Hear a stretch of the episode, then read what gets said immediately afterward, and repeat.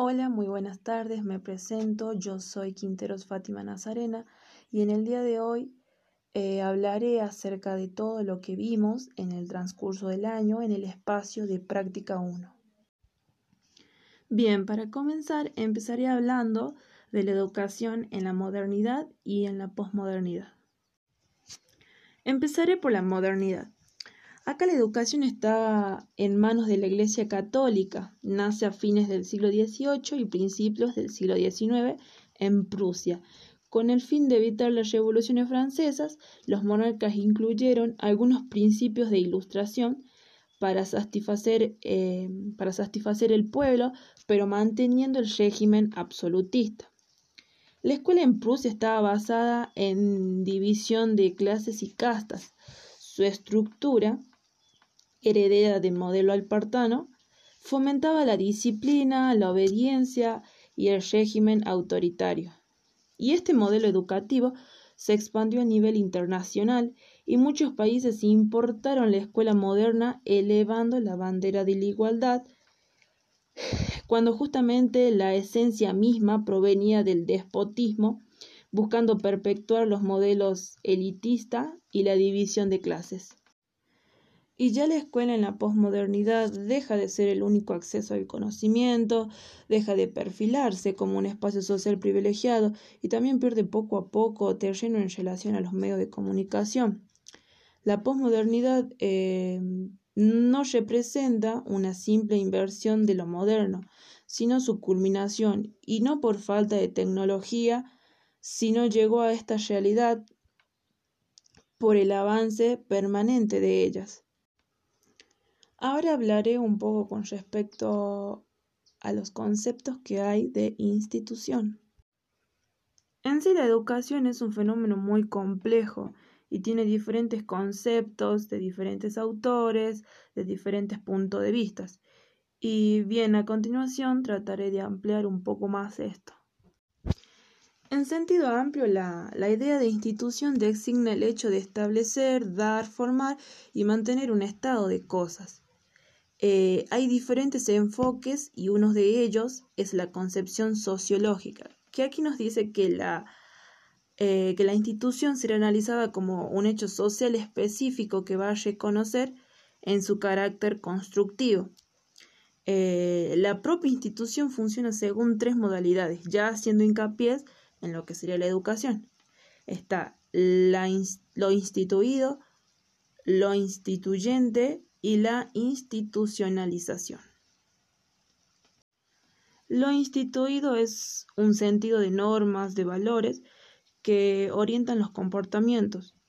Lo instituyente eh, comporta el conjunto de las capacidades de innovación que se presentan en las instituciones y la institucionalización eh, concierne el conjunto de las formas nuevas a las que recurren las instituciones para superar la contradicción entre instituido e instituyente y llegar a otros procesos institucionales.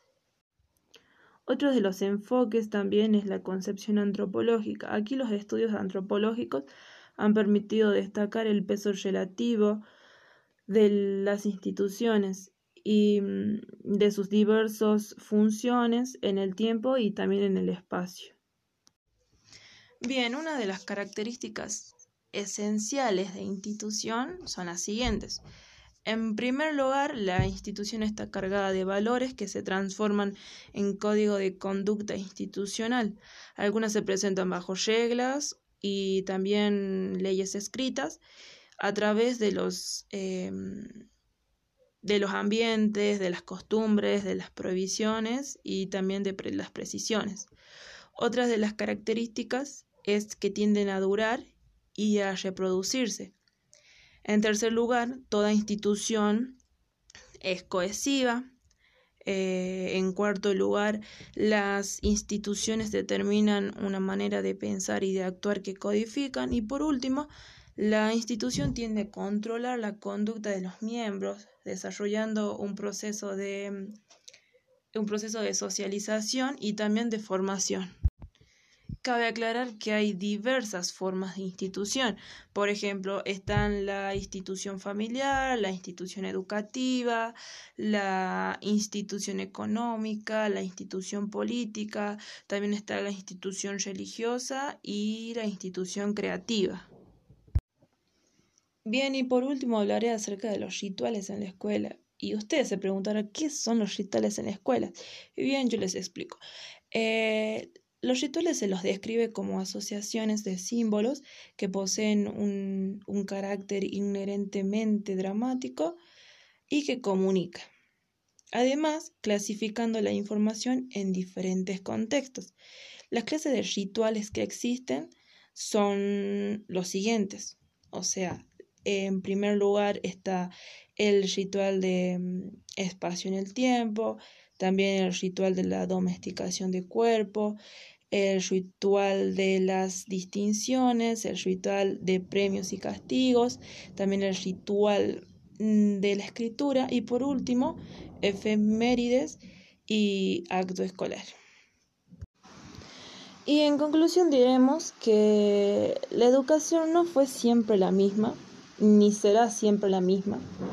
Eh, no siempre fue obligatoria y gratuita para todos, ya que sin ir más lejos, quizás hace unos 40 años atrás, eh, las personas que no, que no cumplían con, eh, que eran de escasos recursos en sí, que no tenían plata, no tenían cómo pagar eh, un secundario, no lo podían hacer, o sea, no podían terminar de estudiar por el mismo hecho de que no contaban con la situación económica para hacerlo.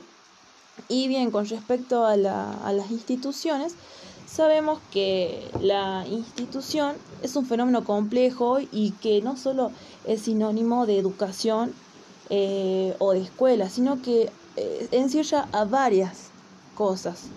Eh, y bueno, eso fue todo. le agradezco muchísimo por haberme escuchado y que tenga muy buenas tardes.